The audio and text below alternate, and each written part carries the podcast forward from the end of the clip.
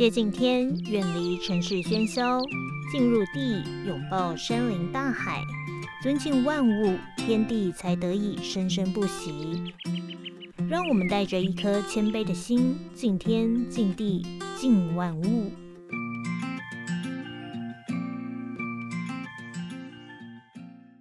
嗨，各位听众朋友，大家好，欢迎收听这一集的 Podcast。今天这一集呢，我们一样延续上一集的内容，森林疗愈的部分，邀请到的来宾一样是来自于台湾森林保健学会的副秘书长林佳明老师哦。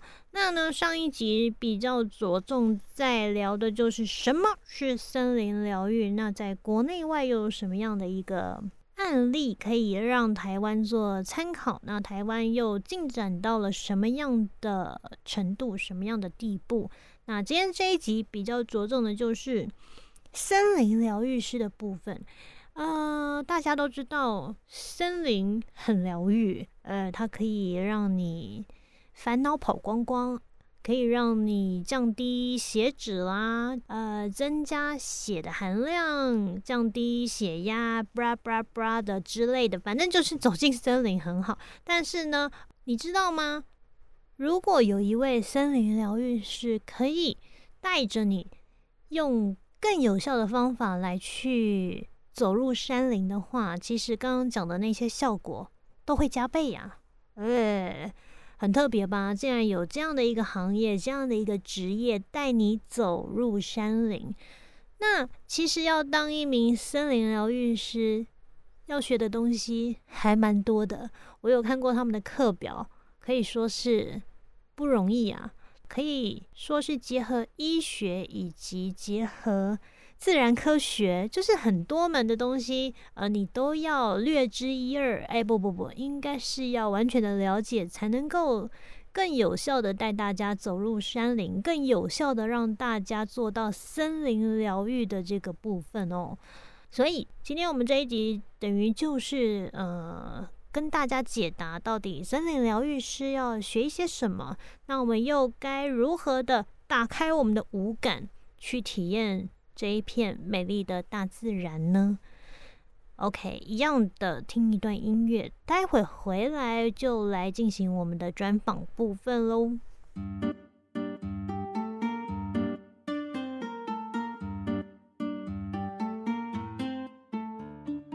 Hello，各位听众朋友，大家好，欢迎继续收听《敬天敬地敬万物》，我是主持人易君。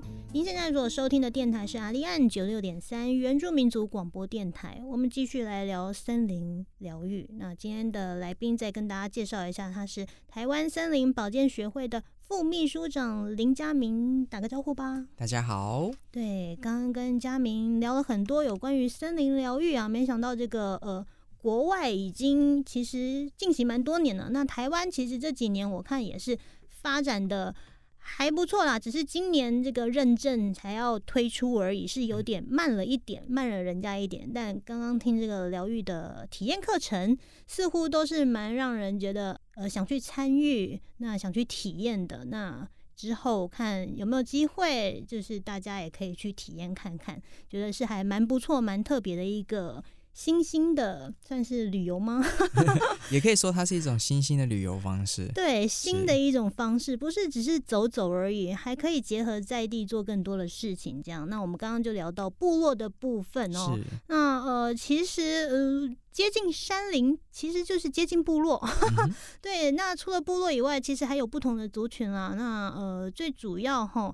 就是要让这种森林疗愈跟在地的居民，然后还有政府，就是做一些结合，那才能够推出，就是让大家觉得，哎，好像来这边可以。一次体验，一次满足，就是大家最喜欢这样嘛，学个短袜。对，那我想说，这个结合在地的部分，可不可以请嘉宾再跟我们多分享一点？是的，嗯，那我们其实呢，刚刚在前一段有提到，像是阿里山的这个结合在地山山上的居民以外，我们在沿途中，我们知道到阿里山的路上，其实会有很多的社区。嗯嗯，那其中的话，其实我们知道，像中间我们举例来说，中间就有一个十字路社区。那这个十字路社区呢，其实之前都没有什么样子的游客会特别到这个地方。嗯，那其实呢，因为大家都不熟悉或是没有听说过，对，所以呢，他们就不会想要进到这个地方。嗯，那我们在结合的时候，其实就是很简单的，就是呢，我们在上山的时候，我们午餐的地方就是拉到十字路社区这边去用餐，然后透过呢这边社区他们的居民他们自己做的一些餐点。嗯，那是一个非常的传统，或是呢有用他们自己的一些元素融合在里面的一些自己种的啦，对对对的一些餐点。那这样这样子的一个方式哦，这些我们带的一个团，这个游客他们进到这个地方，他们用了一个餐以后，他们就开始去了解，我们也安排说，哎，了解一下这个社区跟这个地方有什么样子的一个因缘，还有一些关系。所以像是十字路社区这边，他们就是以前阿里山的这个铁路。那个火车会停的一个站哦，曾经风光过，在这边热闹过，是的，是的，这就可以跟大家来分享他们的历史文化。对对对，那也是透过这样的方式，也让他们就是让参与者在这个地方大概有一个多小时的时间，了解这里的历史啊、跟文化等等。那像是这个社区，他们可能就有一些在地种植的一些农产品。嗯，那我们的参与者就会马上的就会想要当天就会是哎想要购买这里的农产品，那也受到感动，也会想说哦，那是不是可以呢多买一些东西啊，或者多使用一些社区相关的一些物品，支持在地啦这样的一个心态，就会有这样子的一个模式。那除了阿里山以外呢，像我们在大农大富还有在复原的部分。我们就会有操作所谓森林疗愈的这个课程。那在森林疗愈的课程的中间，我们其实呢，除了餐点以外，我们有一些课程也会需要在地的人来做所谓的对付，因为我们知道我们在地的人是最了解这个地方的，没错。所以呢，最了解这个地方的人来介绍这个地方。或是呢，来带一些活动是最适合的。那我们呢，就先培养在地的人去，诶知道什么样子是森林疗愈。那呢，透过这个森林疗愈，他们大概可以发展出哪一类的一些课程活动。所以呢，像是我们在复原在地的居民呢，他们就会有呃一些像是编织，还有呢花环的一些。小小的活动的设计，这个 DIY 大家最喜欢。现在也是的去旅行不带个纪念品回家怎么行？没错，所以呢，我们就有一个课程的环节，就是呢，用当地的一些植物，嗯，然后做一个花环，嗯，那这个花环可能是一个头冠啊，或是可以把它放在你的手上。那这样子一个很简单的一个活动，就是有在地的居民做讲师。嗯，来直接带这个活动。哎，我问一下，这个做手工 DIY，尤其就是在身处大自然，是不是也有达到疗愈的效果啊？是有的。那因为呢，嗯，我们知道，在这个只要是在身处大自然的时候，我们就会有一个疗愈的效果。嗯，而如果今天你可以去触摸木质的或是自然物。这个呢，对我们的身体的效果是有更好的帮助。这让我想到，我每次去大自然就会看到一棵树，就是 如果适合抱它，对不对？想抱，对，然后抱了就觉得好像又更疗愈了，这样子。没错。哦，原来是这样的一个。所以其实接触自然的元素，在我们研究里面也有一些不错的成果，像是呢，我们接触这个木质的一个元素的时候，我们的血压。会有显著的下降哦，这就是你们说的这个无感体验大自然，没错哦，有包含接触这样。是的，那像我们说的，哎，森林疗愈的无感体验，其实这个是最早是从日本这边开始最推广的，他们真的很会。对，那他们就说，哎，透过无感，那其实呢就是呢用不同的感官去刺激你跟大自然之间的关系跟连接性。所以呢，我们的无感就是呢，我们眼睛去看。看到了这些绿色的植物，嗯，然后草皮等等的，对，那我们的 耳朵去听，因为我们知道在自然的环境有非常多的鸟的叫声，有一些虫鸣的声音，那也有可能会有水声跟风声，嗯，那这样子的一个不同的声音，我是不是要放个音效在我们的 背景乐里面？没错没错，让大家体验一下。对，那还有呢，我们可能会有一个嗅觉。我们知道，在一个森林里面呢，我们常常有时候会闻到一些很芬香、芳香的一些味道，无无论是花，或是有一些植物。嗯，而且呢，其实我们知道哪来的哦，是是是，明明没有花。我们知道说，其实呢，我们在森林里面哦，很重要。森林有三个宝。嗯，哎，第一个呢是很新鲜的空气。考我，空气对，没错，很新鲜的空气。那第二个呢是森林里面有所谓的负离子。啊，嗯，是的，没错，负离子很重要。第三个呢，就是芬多精。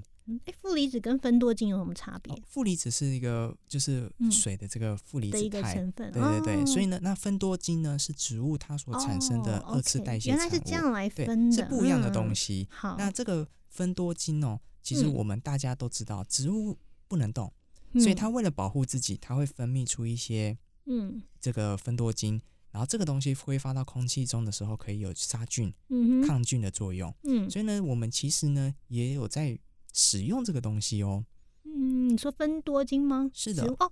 啊，植物有萃取一些什么东哎，西，没错，那个就有所以呢分多精我们。其实呢，在植物的身上，嗯我们萃取出来的东西，我们所嗯谓的精油，啊，哎、就是所谓植物的芬多精。嗯，我们最常听到的，像是我们会用的樟脑丸，嗯。哎、樟树，快木啊，或是呢，或是呢，我们会用这个快木的精油。哦都有哎吗？哈，对，嗯。快木的精油大家都觉得哎、很香，很好嗯闻。那樟脑丸我们知道可以抗虫，对，哎、放在衣橱里面就哎不会有虫子来。对对对，那其实这个都是植物的分多精。嗯，那我们其实呢，在森林的环境里面，我们就处在一个满满的分多精的一个环境。哇，虽然说我们有时候不行啊，闻不 闻不出来，嗯嗯，但是呢，实际上是有这样子的一个成分的，嗯，你的身体还是可以吸收得到。一般你闻到的那个植物散发出来的，并不一定是分多精的部分，它可能就只是嗯。植物散发的味道这呃，样，应该是说植物散发出来的芬多精是一个一个小小的呃分子这样。呃，应该是说它是一个化合物，就是它是哦很多种东西合在一起，哦，然后这些都叫做分多精。哦，原来所以呢不同的植物它会散发出不同的分多精。嗯，那我们在森林里面一定不是只有一种植物，嗯，所以是非常多种植物都有散发出这个分多精。茂密，芬多精就越多就对了。嗯，嗯也不能完全这样子说是还有特别的植嗯物，分多精特别多啊，还有特别的环境这样哎子。，有一些环境啊，哦这个感觉很些植物，深了其实就跟这嗯个植物的健康状况也有关系。哦，哇，那这个可能要更深入的去研究，才会知道这里到底富含了多少的分多精。这样那像是我们又我们的话题拉回来感，哎，在无感的部分 哦，是这个是嗅觉的部分。嗯，那还有呢，我们还有触觉，嗯，哎，就触觉的话，刚讲的就是刚刚讲的嗯说，我们其实有遇到有一些呃有一些大树啊，我们可以去抱嗯抱它，或是呢，我们可以在森林里面，我们去做一些手做 DIY，嗯，去去去触觉、去触摸这样子的一个自然的东西，其实嗯对我们的身体呀、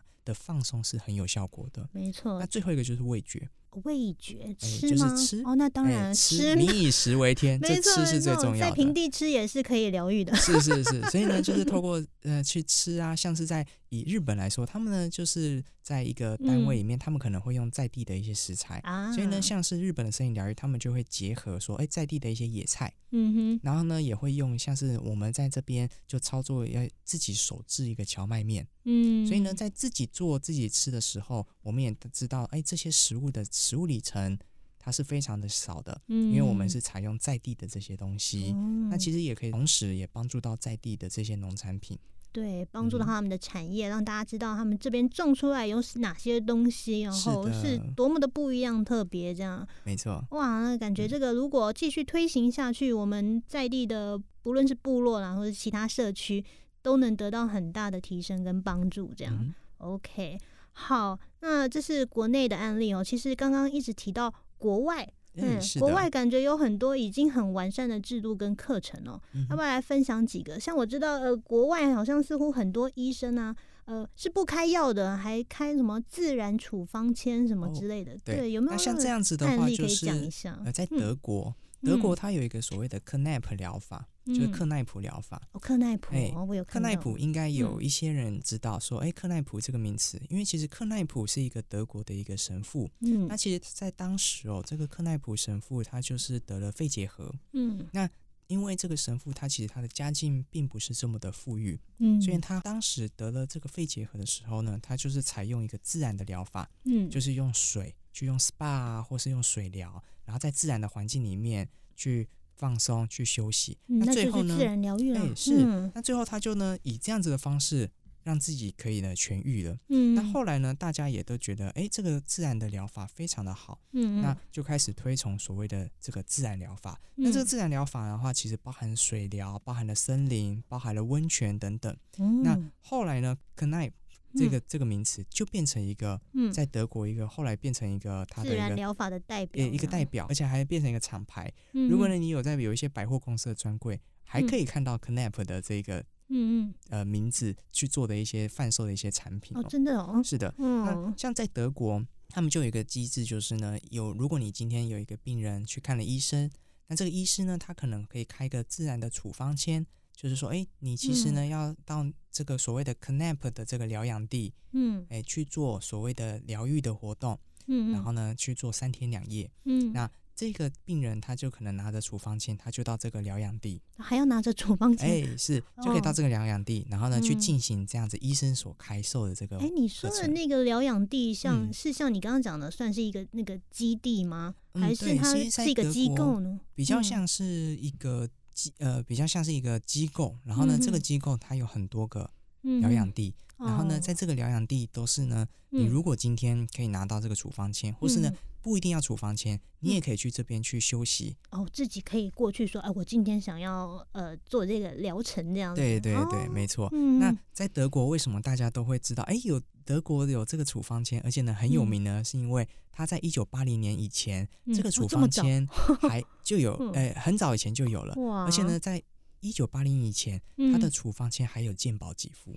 哦，真的假的？是的，我们可能现在还没有吧，我哎晓得，这可能之后要再看看。嗯，对对对，那其实呢，但是呢，其实后来在德国这部分，他们因为健保给付，然后大家去使用它，后来他们有在做嗯做评估，原本是一年有三次嗯，的这个使用的机会，嗯后来呢就是有减少了，变成嗯三年只有一次的机会。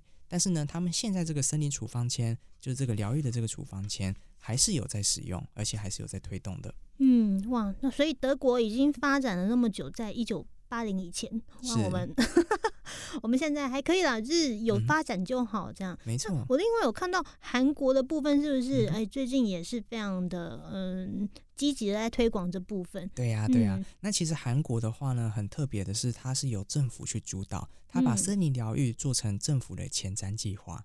哦，哎，所以呢，听到在推，感觉对，听到前瞻计划就会想想到，像台湾也有前瞻计划，有但是呢包含就没有包含到森林疗愈的部分。是啊，那以韩国来说呢，它就是是放在他们政府的一个前瞻计划里面，他们嗯就是呢成立的所谓的韩国的森林嗯福利院，就是所嗯谓国家森林疗愈中心。嗯哼，那这个森林疗愈中心就提供了整个所有的这个相关的一些政策的推动啊，还有专家啊，还有这个训练的部分。嗯所以呢，，在韩国他们就说把森林这个福利法，嗯，他们还颁布了一个法规哦，就是哦森林福利法。他就嗯说，哎、其实这个叫做绿色福利期计划。哦，那为什么叫绿色福利期呢？嗯因为它把人的生老病死，它从我们出生一直到死亡，每一个年龄的阶段，总共嗯。七个阶段，是。都依照了每一个阶段的需求去设计所谓森林疗愈的活动还有课程。所以呢，包含了今天的孕 妇，哦，你还没出生之前，也包含孕妇嗯，她可能呢就有所谓的孕妇的这个疗养林，嗯，就是呢在这个森林里面就会有专业的老师带着嗯。孕妇在这里做胎教，嗯，然后呢在这边放 好松。难以想象哦。是的，那呢，嗯，从出生以后呢，他可能就有儿童森林，哎、就哦会有这种幼森林幼儿园，分成七大部哎，分对，分成七大部分。嗯哼，那可能你年龄比较比较长一点的，嗯他可能哎，嗯、年如果你今天哎年老的，他嗯就有所谓的疗养林，嗯哼，对，，一直到你过世、你嗯往生的时候，它有一个国家树葬林。嗯所以呢，它其实呢就把这整个年龄从你出生到死亡。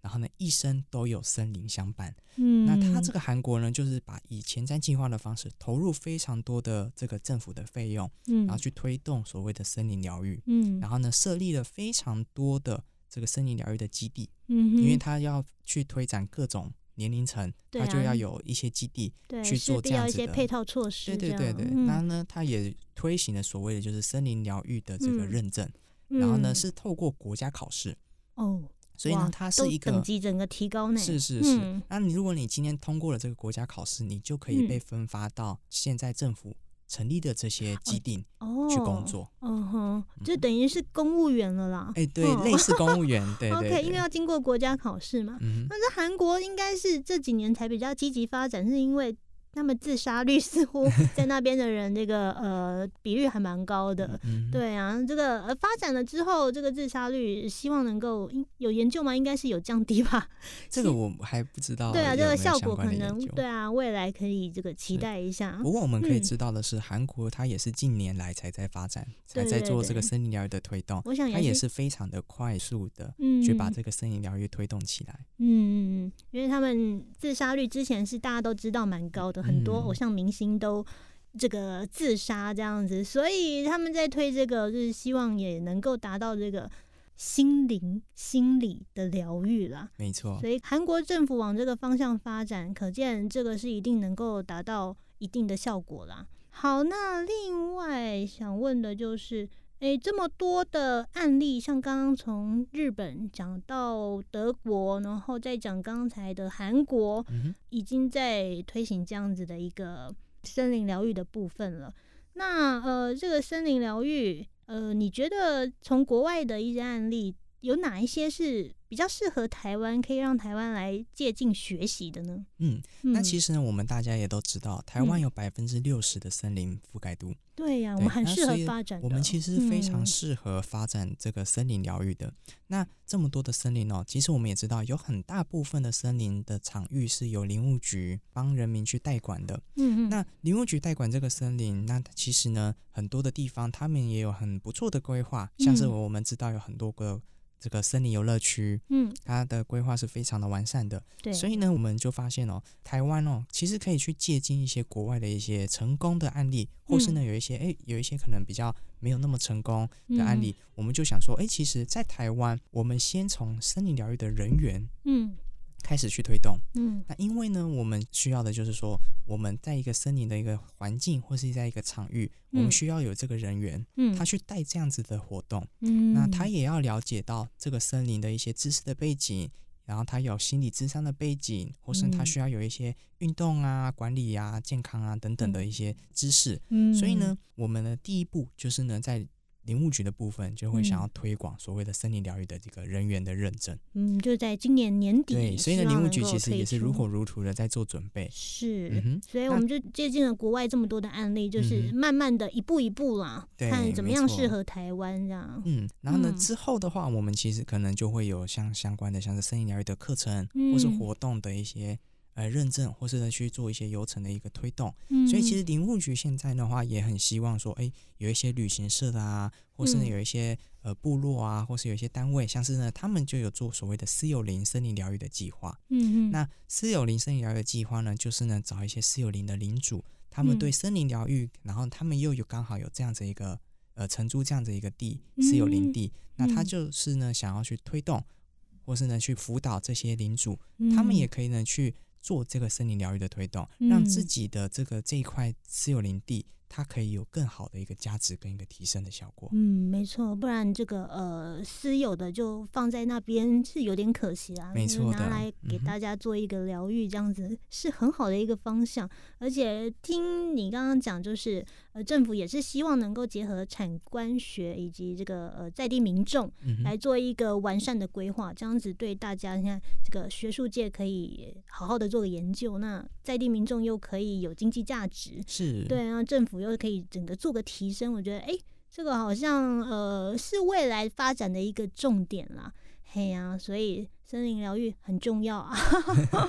好，那最后有没有要补充的部分呢？哦，其实我们现在目前在森林疗愈的这个推展哦，它其实呢会具具备一些不同的一些条件哦。嗯，那其实呢，我们如果呢是一个自己有一个一块地，或是呢我们自己有一个部落。嗯，哎，假设我们今天有一个部落，我们想要呢做哎森林疗愈的推展，那要从哪些地方去着手呢？哎，对啊，其实呢这个也是蛮重要的。那其实呢，在林务局，我们就曾经帮林务局规划，就是前面有提到的一个森林疗愈的遴选的一个指标。嗯，那在这个指标里面的话，就分了五个。很重要的一个点哦，嗯，那第一个的话，真的就是要去评估你的这个环境有没有五感良好的一个自然的环境。这要怎么评估？自己评估吗？找有专家吗？你其实可以呢 自己去做评估，因为我们知道，呃，像这样子一个指标，我们要去了解，用以最了解在地的人，他们去做这个评估，然后呢，去知道说自己有什么样子的优点。跟自己有什么样的缺点，那这个时候你才可以去做未来的一个推展跟一个发展的一个方向了。所以第一个，我们要先了解到我们有什么样自然环境。那从这个自然环境里里面，我们可以找到一些亮点。嗯嗯。哎，那找到亮点以后，我们就可以去想说，哎，我们可以做哪一些？透过五感其实是最好的方式，去做一些规划跟活动的设计。那第二个的话，我们要知道，就是说我们有没有相关的一些活动办理的经验。因为这些活动办理的经验，也是很重要的，它可能跟你的文化、跟你的历史会有关系。哦，哎，所以呢，这个是第二个要考量的点。那第三个的话呢，就是目前你们的整个整体环境的一个现况。整体环境的现况，哎，这个现况比较是属于人的部分。哎，就是呢，我们知道我们这个这个地方可能呢，嗯，哎，有不止一个部落。哎，可能就是共管的，大家同不同意啊？或是呢，他们有什么样子的想法？嗯，那这个也是，其实也是一个非常这个其实非常重要的一点哦。之前那个呃部落在发展的时候，其实就是有社区的部分嘛，就是族人朋友，就是呃除了原住民朋友，也有一些客家人，还有这个闽南人。那有些人可能想发展，有些人可能不发展，就不同意见啦。是是，所以这真的是要达到呃各个族群、各方人马的那个。有人说不定只是想要单纯的住在这啊，那么环境美好，我干嘛要分享？嗯哼，那这还蛮重要的。对，所以呢，这是第三个要评估的。那第四个就是你的区位条件。区位，哎，区位条件就是很简单，就是你的交通啊，交通。哎，那你的交通到底适不适合大家可以呢来到这个地方？哎，大家可能要花超过两个小时以上时间，哇，那你可能就要去思考看看 你的区位的条件有没有更好的一些方式。可是那个距离越远，可能越天然呢。对啊，对啊，对啊。所以呢，像是距离越远的，你就不可能安排当天来回啊，可能要安排两天一夜，而且甚至有的要安排三天两夜。因为呢，这些人跑了这么远的距离，他可能有半天都是交通天。嗯哼。那如果是两天一夜，其实他在这个地方不到一天的时间。对，整个因为他还要匆匆的来，匆匆的离开。嗯。所以呢，像是这个区位条件也是很重要，就是第四个很重要要评估的。啊，最后一个。最后一个呢话，就是你的硬体设施。哦，硬体设施包含是包含了我们在下雨的时候，嗯嗯，哎，你有没有足够的这个遮雨的这个备案啊？或是呢，你的这个建筑物？有没有一些地方是可以让大家很轻松的在这里去做活动的？因为我们知道我们需要有一个活动，那可能呢，因为在山上，我们常常遇到午后雷阵雨，或是呢可能午后哎阴晴不定的一个天气，所以呢我们一定要有一些硬体，就是呢像遮雨的地方，可能会有一个凉亭。或是呢，你可能会有一个室内的空间，嗯，可以呢操作一些活动，嗯嗯，哎，所以呢，这个就是所谓硬体的部分。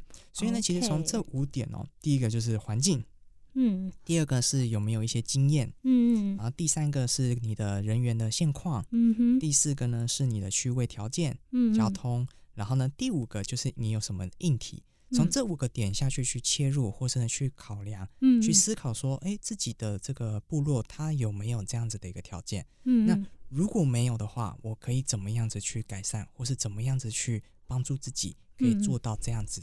那就可以的，对未来可能你在推展活动，或是在做森林疗愈的这个推展的时候，会有很大的帮助。是，哎，所以一个地区想发展，可以就是。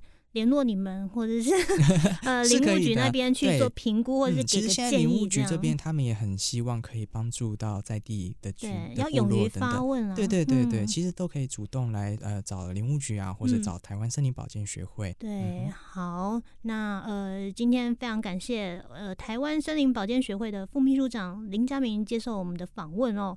那各位如果想要发展在地的话，呃。记得自己去上网搜寻一下，其实管道还蛮多的啦。是，嘿，就看大家有没有心。那针对这五点去做改善，去做评估，我想这个未来旅游的地点，我觉得会更多，对，而且更深入，进而达到这个森林疗愈的效果。好。我们现在节目就到此告一段落了，赶快结束结束，大家听完就跑去山林吧，赶快进去疗愈一下，这样子是真的达到很不错的效果了。我自己也很爱往山上跑，对，每天都开开心心的。好，那我们今天节目就到此告一段落了，感谢各位听众朋友的收听，欢迎大家在每周日的中午十二点到一点可以准时收听我们的。敬天敬地敬万物，那我们下周再见啦，拜拜。